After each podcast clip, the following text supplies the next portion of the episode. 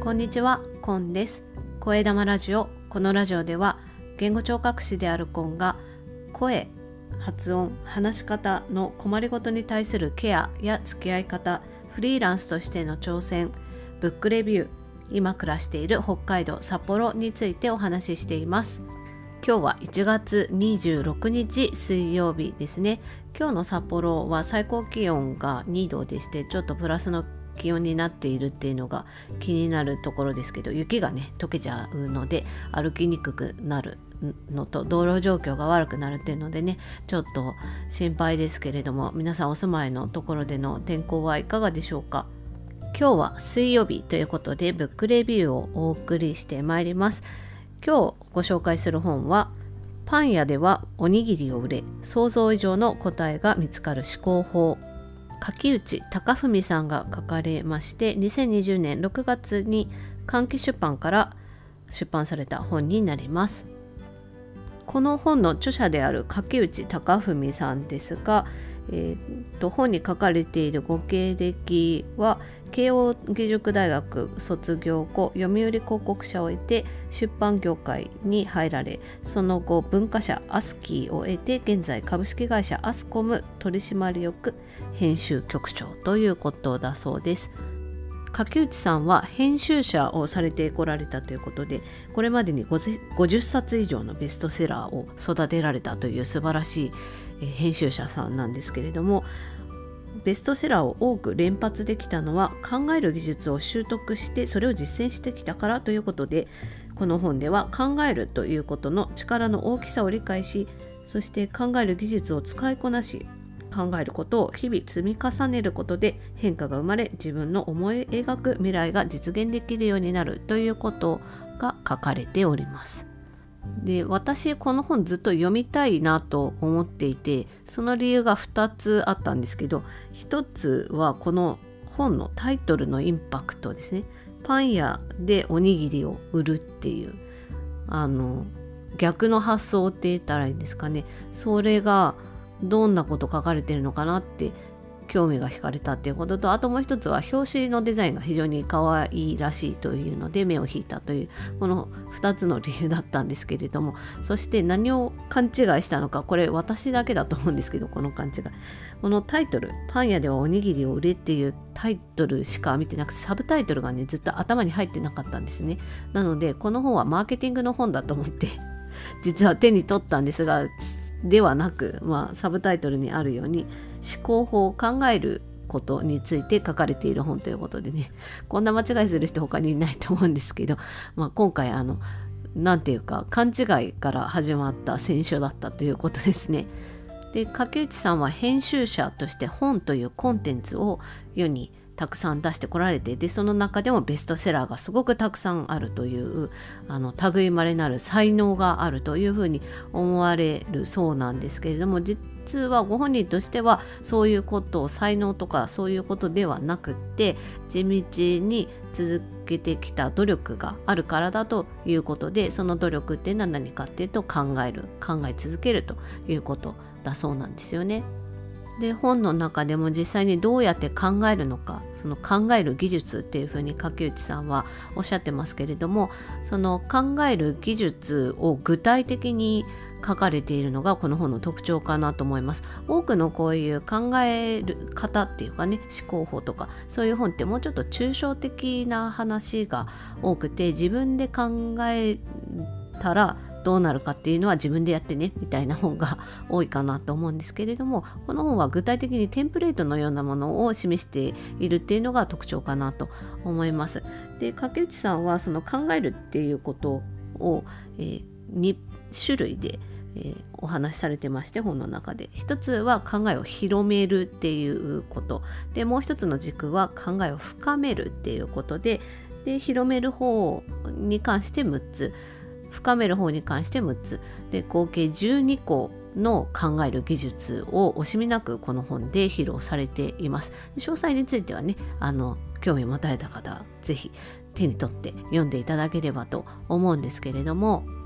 よくあるのがこう考えろって言われても何を考えたらいいのかどう考えたらいいのかわからないそもそも考えるって何だっていう話になるんじゃないかなって思うんですがそういった問いにもねしっかり答えてくれるのがこの本なんですよね。考えるっていうことの定義っていうものもしっかり示されていてまあ、それはですね考えるっていうのは目的のために意識的に行うことであるっていうふうにおっしゃっててその目的ってものがありきなんだよっていうことを言っているのもなかなか面白いなって思ったんですよね。私の場合はいつもなんか頭の中でいろんなことをああでもないこうでもないとかあの独り言脳内独り言っていうんですかねそういう感じだったりするんですけれどもそこにあんまり目的ってあったかななかったかなどうなのかなとか いろいろねこのあの考えることの定義っていうのをね竹内さんが示されているところを読んでいてすごくちょっと考えてしまう考えるってここで使っていいのかなとかまたねいろいろ考えちゃうんですけど。でこの本はその考え方っていうことについてねたくさんあの参考になることが書かれているんですけれどもその中でも私があこれいいなって思ったところをねここからお話ししていこうかなと思います。それはですね実際の本文でこのように書かれています。こと考えるという場面ではいい人視点は考えないことと同義になることがあります。こういうふうにね本文の中で書かれているんですよね。いい人視点で考いい人視点っていうのは考えないことと同義になるっていう。これどういうことだって思いますよね。いい人視点ってなりませんか？でで私なりに解釈したところでいくと書いてあることだったりとか聞いたことをそのまままるっとこう「ああなるほど」とか「あそれそうなんだ。いいね」みたいな感じで受け入れてしまうでそれは考えるっていうところでは深みが増さないというかねそういうところになっていくんではないかっていうことなんですよね。で特に柿内さんは編集者さんなのでその誰か作者さんが書かれた文を読んでそれを本として売るっていうところでどういう表現を使ったらいいかどういう構成にしたらいいかっていうことを考えられるお仕事をされているわけですけれども、まあ、そういう意味でもこう読んでいる文がこれでいいんだろうかこの内容で本当にいいんだろうかもっといい表現分かりやすい表現ってあるんじゃないだろうかとか読者の視点だとどうなんだろうかっていうことを考えられるそうなんですよね。でそれはその入ってくる情報読んでいるもの聞いていることだったりそういうものに対して本当にそうなのか疑っていくとか突っ込むっていうことになるんだそうです。でここに私すごく共鳴しましてなんでかっていうとですね実はあの言語聴覚士の仕事をする時にもそういう考えがすごく自分の中で働いているからなんですよね。私の場合は今は声についての悩みですとか改善したいことについてご相談を受けたりとかトレーニングするわけですけどその相談を受ける時もお話を聞いたことその言葉が本当にその方のお悩みを表現しているのだろうかっていうことはいつも思うんです。あのその方が嘘を言ってるって思っているのではなくって本当にそこ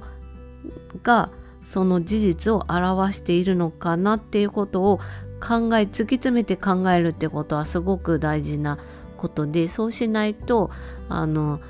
見逃してはいけないことを逃してしまうっていうことが起きがちなんですよね。あと例えばトレーニングをしている時これができないって言われることがあったとしてそれは本当にできないのかそれとも何か他の原因があってできないっていうことになっているのか何がそうさせているのかとかすごい私の頭の中で思考がこうぐるぐるぐるぐるぐるってすごいあの回転を私結構思考遅いんですけど 普段そういう時だけはこうカーッと回るっていう感覚が自分の中にありますね。とかまああと自分が相手の方に何か説明をしたりする時も本当にそれ本当なのっていうのはいつも自分のどこかあのちょっと斜め上ぐらいの私の分身がいつも私を監視監視しているっていうかねあのツッコミされてる感がありますっていう感じなのですごくあのこのいい人視点でいるっていうことは考えないことと同義だっていうのはすごくよくわかります。で私がどうしてこういう考え方するようになったかっていうと言語聴覚士の養成校の時にあのその養成校の教員教官の先生にですねあのこういう考え方が必要だってことで徹底的に叩き込まれたからっていうのがあるんですよね。あなたがそう今言った言葉の根拠はどこにありますかとかその表現で本当に合ってますかとかそういう感じでめっちゃ詰められてたんですけどでそれがもうほんと苦痛で苦痛でたまらなかったんですがでもその回あっての今があると思ってていてでこういう考え方ができるからこそそこを応用してですねいろんなニュースとか普段ね生活の中で聞いていても本当にそうなのかなそれは何で起きているのかなとかその原因とか背景っていうのをいつも考えるっていうようなことを知ってたりするんですよね。物事が何か起きた時特に悪いことが起きた時とかねその背景を考えるっていうのは背景見えない時ほど考えるっていうのはすごく大事なことだと思うのででそれが自分の考えの軸っていうものを作っていくなとでそこからぶれないっていうことができるようになってくるのかなと、うん、思うのでこれはねすごく大事な考え方だなっていうのを改めてこの本を読んでいて感じました。